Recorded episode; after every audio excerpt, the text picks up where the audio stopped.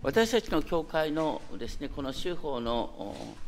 正面にビジョンといって新しい創造をここで喜びシャロームを待ち望むと書いてあります。新しい創造というのはキリストの十字架と復活によって神の国が今ここに始まったということ。でそれが完成する状態それをシャローム平和に満ちた世界です。でその神の平和が実現するっていうこととですねこの新約の黙示録の方ではですね子羊の婚礼の時が来て花嫁や用意ができたと言ってあのキリストの祝宴に私たちは招かれてるって形で描かれています。イエスの最後の晩餐は新しい創造を喜ぶ時であるとともにそれが最終的な婚礼の祝宴の前味でもあるんだ。最後の晩餐は神の国の祝宴に直結していたんだっていうことを覚えたいと思います。26章の14節からのところは前回ですねマタイでやった時の順番なんですがその直前に書いてあったのはあのベタニアのマルマルマリアっていう人が自分が大切にしていたナルドの香油を一度に使ってあのイエス様の頭に注いだ。その理由は何だったかっていうとイエス様が間もなく殺されようとしている。その埋葬の準備をするっていうことだった。その流れの中でイスカリオと、ね、ユダの裏切りが出てくる。時間的にはですねこのマリアさんが香油を全部使い切ったというのはこれの1週間近く前の出来事なんです。でもここのところでイスカリオテのユダの裏切りの話が出てくるのはあの本当はね当時の最首長たちは26章のですね5節を見ると杉越の祭りの後でイエス様を捕らえようと思ってたんだけど今ユダが協力するものだからねイエス様を杉越の祭りの間安息日の前に殺すっていう形になった。ユダの協力があったからイエス様の十字架が早くなったんだっていう文脈になっています。それにしてもですねユダはイエス様をたった銀貨30枚で売り渡そうとしている。なんでユダの手引きが必要かというとね、イエス様この時本当に、人々の人気を集めてましたから、みんなの前でイエス様を捕らえると暴動になる恐れがあるということで、野因に紛れてイエスを捕らえるために手引きが必要だった。それにユダは気づいて、銀貨30枚であのイエスを引き渡してしまった。銀貨30枚ってのはとっても安い金額なんです。これはあの出エジプト記にありますが奴隷が牛に疲れて死んだ時にその奴隷主に払う金額が銀貨30枚。だからあの奴隷の値段なんですね。しかも、えっと、牛に疲れた時。しかも銀貨30枚っていうのはあのこの前ですねあの香油を一度に作った使ったのが300デナリって言われていた。その3分の1の金額であると言われます。ユダさんというのはあのヨハネの福音書によるとイエス様の弟子の集団の会計係をやってたんです。お金に結構シビアな人なんです。その人がなんでこんな安っぽい値段でイエス様を売ったのかっていうのは不思議なんですが多分ユダは深い失望を味わったんだと思います。マリアがですね一度に香油を全部使ってしまった。その時にイエス様がマリアの行動をみんなの前で褒めてですね私の葬りの備えをしてくれた。それを聞いてユダはあ私はこの人にかけてきたのにこの人は本当に死ぬ気なんだ。もう本当に頭にきたんだと思います。当時の人々が、ね、イエスに期待したのはユダもそうですけれどもダビデ王国を再建する。ローマ帝国と戦ってですね新しい国を建てるっていうことだったんです。ユダはそれを期待して従ってきた。しかしイエスは自分で死ぬなんて言ってる。とんでもない。だから人の解釈によるとですねユダはイエスを売り渡すことによってイエス様に最後のですねあの放棄の思いを与えるっていうか奮起を促すっていう思いがあったんじゃないかって。だからこそユダはこの直後にですね、イエス様が捕らえられた時に首をつって死ぬっていうことになります。だから本当にあの売り渡したいと願っていたのかっていうのが、ね、疑問に残るところがある。そういう中で26章17節から種なしパンの祭りの最初の日これはあの実は旧約聖書をよく知ってる人はですね不思議に思うんですが種なしパンの祭りっていうのは吸い越しの祭りとセットになってるんですね。ところがこの日っていうのは木曜日。で吸い越しの祭りの備えの日なんですね。でもイエス様の時代はあの種なしパンの祭りをちょっと一日早めて備えの日からす。るっていうことが習慣になってたっていう話なんです。でとにかく吸い越しの食事をす。るどこに用意しましょうかっていうことを弟子たちは聞いた吸い越しの祭りっていうのは何かっていうとねイスラエルの民がかつてエジプトで奴隷状態であったその奴隷状態から解放されたことを記念するのが吸い越の祭り。その時ですねあのその吸い越の祭りの一番最初の時ですけれども神がエジプトの遺語を皆殺すっていうことがあった。しかしイスラエルの家には事前に知らされていて子羊の血をね門中と鴨居につけている。その家の前を神様は過ぎ越す。神の怒りが過ぎ越すっていうとこから過ぎ越しって言われますがその過ぎ越しの祭りっていうのはあのイスラエルの民にとって年で一番大切な日なんです。エルサレムはその祭りを祝うために人々が世界中から集まってきてましたから場所を取るなんて大変なこと。でも弟子の十二弟子とは別にその水越の祭りを祝う協力をしてくれた人がいた18節でこれこれの人って言って名前が明記されないそれはどうしてかっていうと、ね、あのユダのいる前でその人の名前を言うと、ね、あの捕らえられてユダからですね集会の場所が知られてしまうからっていうことだと思います。とにかく十二弟子とは別にイエス様と弟子たちのですね水越しの祭りの食事を、ね、準備を手伝ってくれる人がいたということです。そういう中で20節になってですね夕方になってイエスは12人と一緒に食卓に疲れたって書いてある。厳密に言うとですねイエスは12人と一緒に横たわったって書いてあるんですね。あの当時の食事っていうのはこういう公式な食事っていうのは私たち見たらですねあのあまりお行儀がよくなく見えるんですがあの足をですね横に出して横になるんですよ。膝をついてあ肘をついてそして右手で食べるって形なんだから横たわってって実は書いてあるんですね。で、その食事をしている時にイエスは言われた。誠にあなた方に言います。あなたのうちに一人が私を裏切る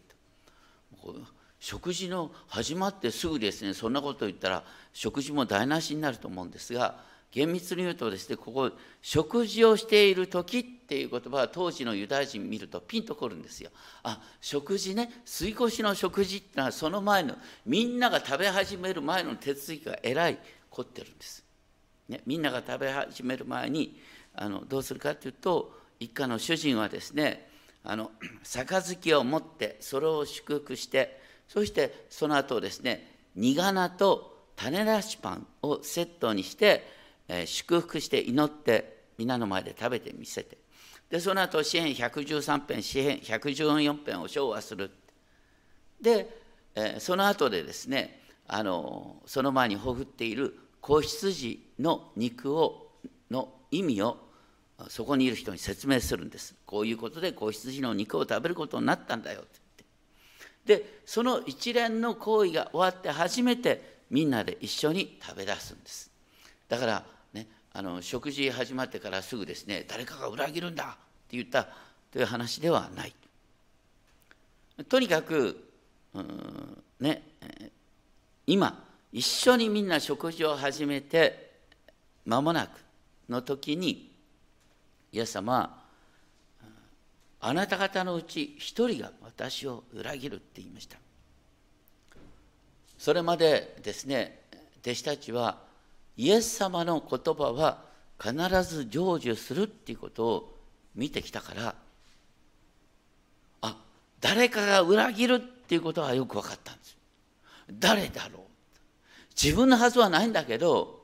まさかイエス様は私の裏切りを疑ってるわけじゃないだろうなって思いながらみんな次から次とですねまさか私のことではないでしょうね主よって言います。それに対してイエス様は23節私と一緒に手を鉢に浸した者が私を裏切る」これ読み読み方によってはですねイエス様がわわざとですねあの鉢に巣を、ね、手を伸ばす。そしてその時にですね別の人も手を浸す。あそれでこいつが裏切るんだってことを皆に示そうとしたのかなんて読めちゃう場合もあるがそうじゃないんですヨハネの福音書なんか見るとですね言ってることはそれほどに一緒に食事をですね、うん、一緒に鉢にパンを浸すほどに親しい関係のものが裏切るっていう悲しみの表現なんです今日一番最初に詩編55編を読みました。詩編55編のテーマは何かっていうと、最も近しい友が裏切るって話でした。その近しい友は、もう弁舌が巧みで、ね、バターのように滑らかな言葉を言うんだけど、実は悪意が満ちている。じゃあ私たちのね、普段の生活の中でそんな人が一番嫌だよね言ってることは正論に聞こえるんだけど心から私を憎んでる実はユダはそういう存在なんだっていうこと。その時にイエスを裏切ろうとしていたユダは何と言ったか。まさか私のことではないですよねって。他の弟子たちと全く同じ言葉を使いました。でも最後は違う。他の弟子たちは「主よ」って言ったんだけどユダの場合は「先生」って言ったんですね。先生っていうのはラビで。他の人たちはイエス様をねまさに救い主として認めてんだけどユダは立法の先生っていう意味で読んだんです。それに対してイエス様は、いや、そうだっていうふうに答えたっていうのは、これ厳密に言うとこれ意訳なんですね。厳密には、イエス様は、あなたはそう言ったよね、あなたはそう言ったよねっていうのは、あの、周りの人には分からないんです。でも、ユダには分かるんです。あ、イエス様は私が裏切るってことを分かってるんだなってあなたの言葉の意味は分かってるよっていうことをイエス様はおっしゃったどうしてユダが裏切ったのかっていうとやっぱりねイエス様が新しい国を作った時にイエス様にあって自分がねこう何かを得ることができる、ね、お金のことを好きだった人はね、財務大臣になれる。なんて思ったかもしれない。だけど私たちも考えてみたらねあのなんでわざわざ日曜日教会に来るの？とか言ってね。教会に行くと自分の仕事がうまくいくかなとかね。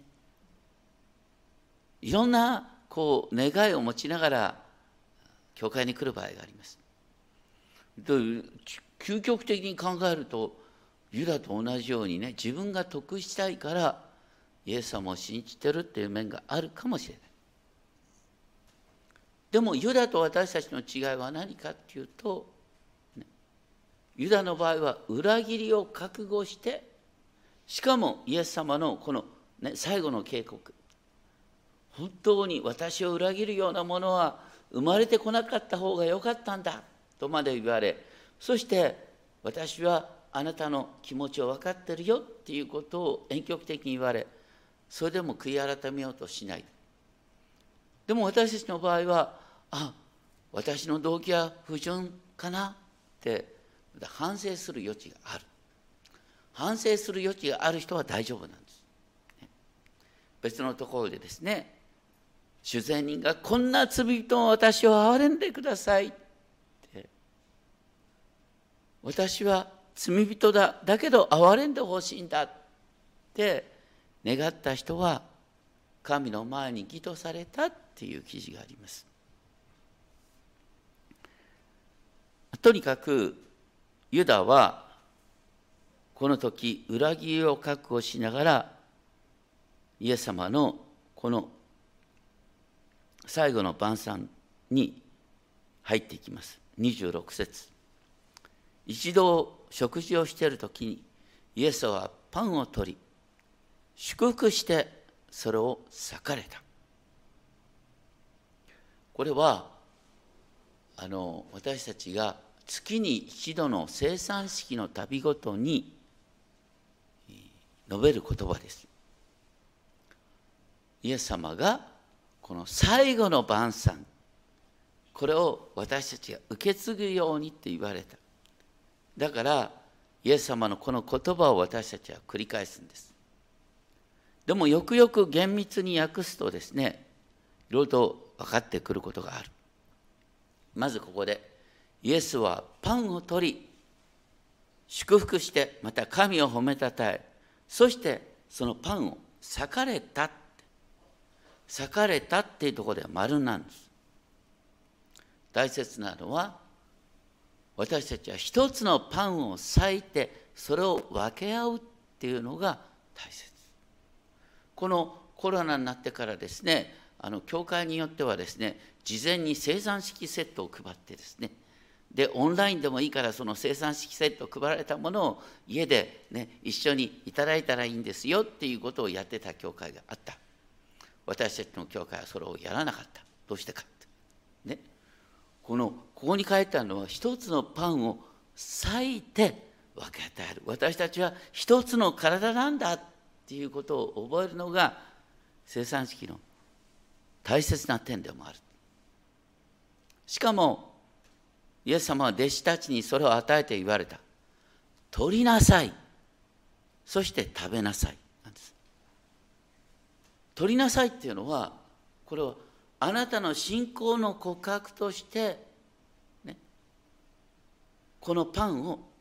取りなさいってことですね。で、さらに食べなさい。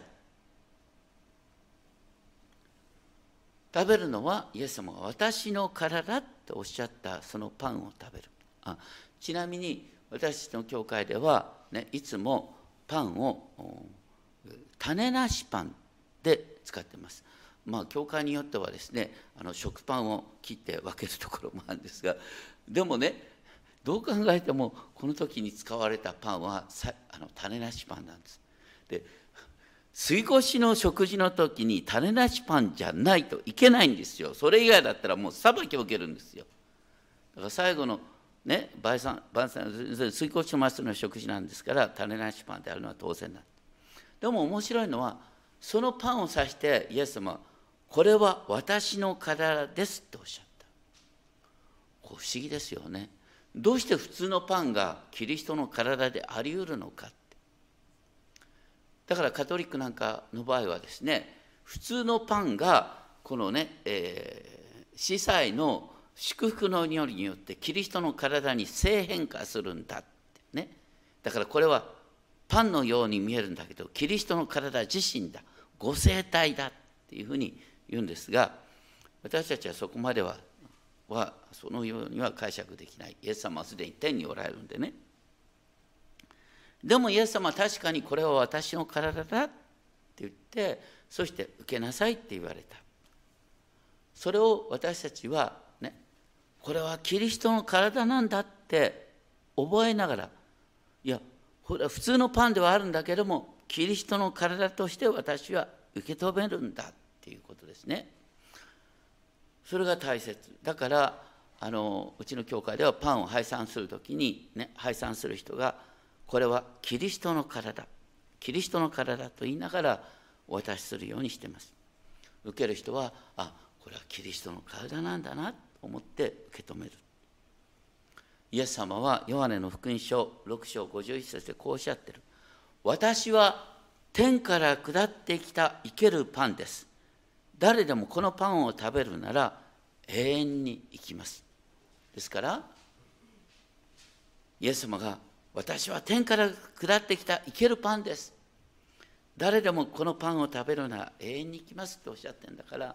そのイエス様の言葉を味わいながらいただくそうすると普通のパンをいただきながらでもキリストが今私のうちに住んでくださるんだなっていうことを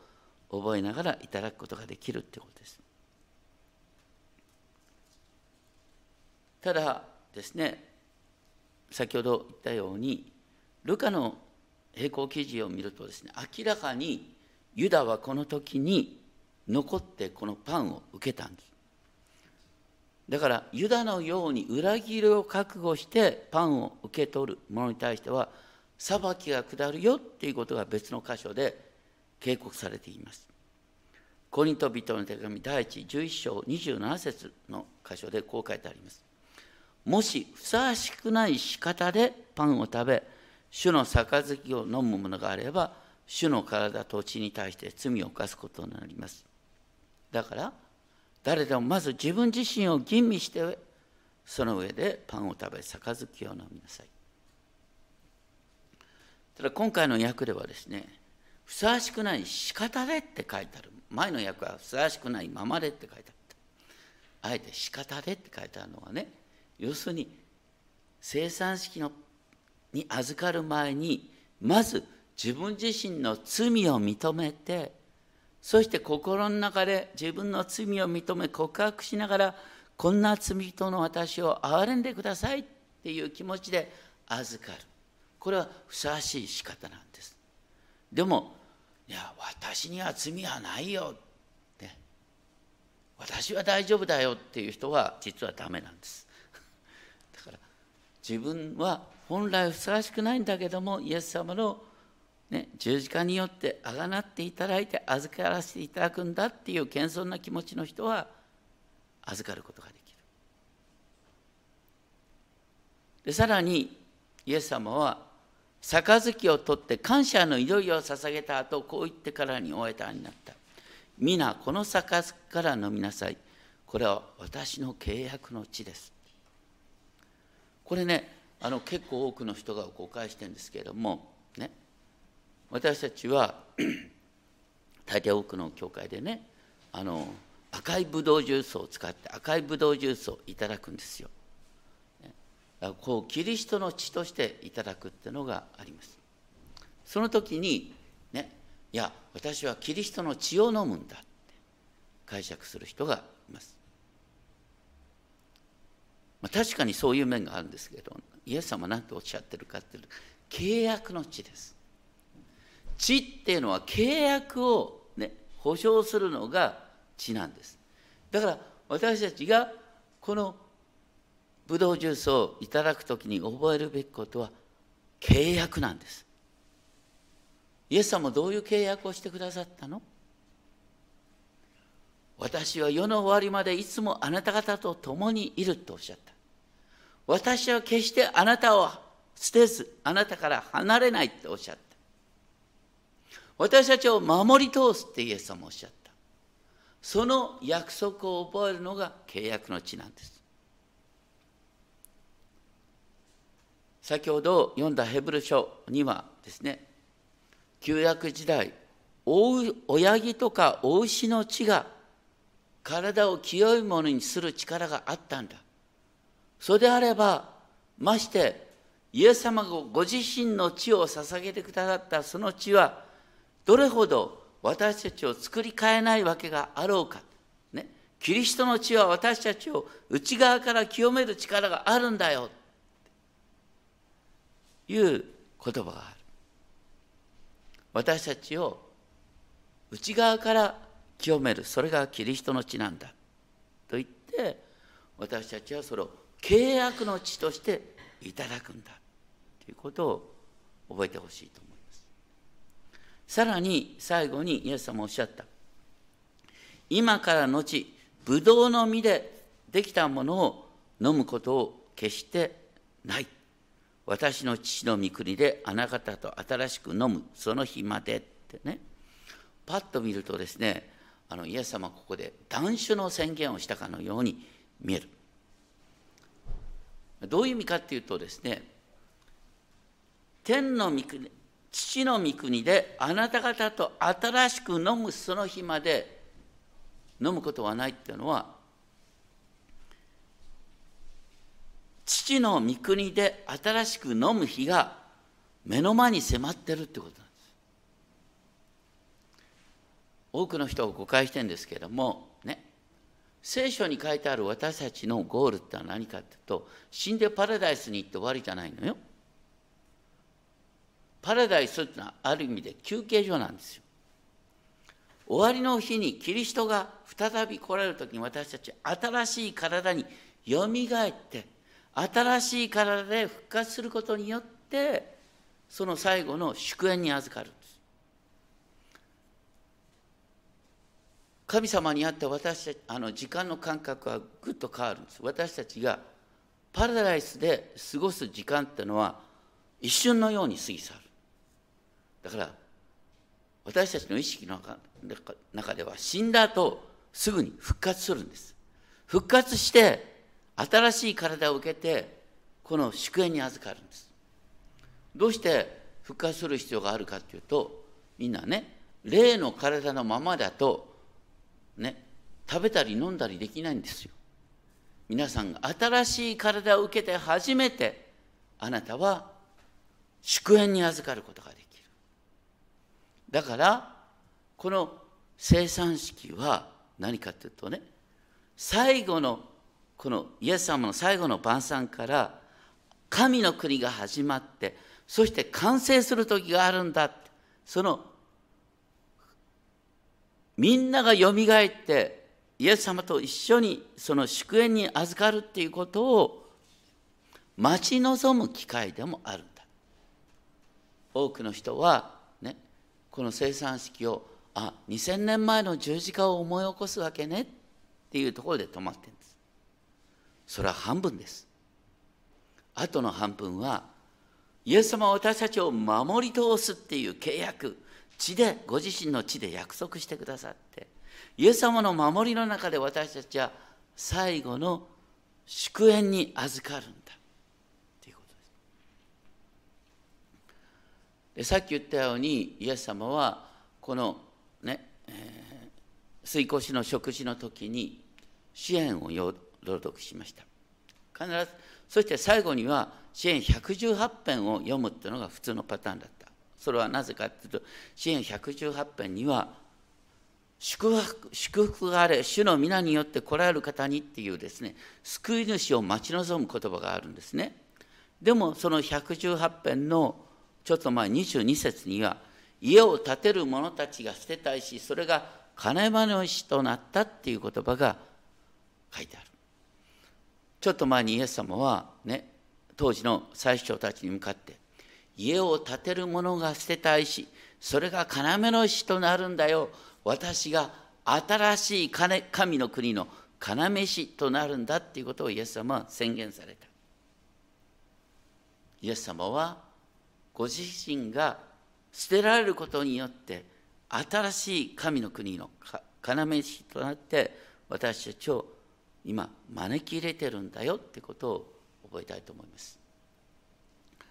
つい先日ですねあの天に召された方がいらっしゃるんですけれども、ね、本当にあの意識を失う直前までとても元気にしてられました。いろんな人とお交わりをしててそしてお世話になった人にお礼を言いながらね近々会いたいと思ってますって言ってて近々会いたいと思ってますって言って亡くなっちゃったんだよね。でも僕その彼女のね書いた証を見た時にえって驚いた。彼女はねその証の中にこういうふうに書いてた私の好きな賛美歌は205番ですこの後歌うんですが、ね、生産式に歌われるたびに涙が出ますと言って。こう2年間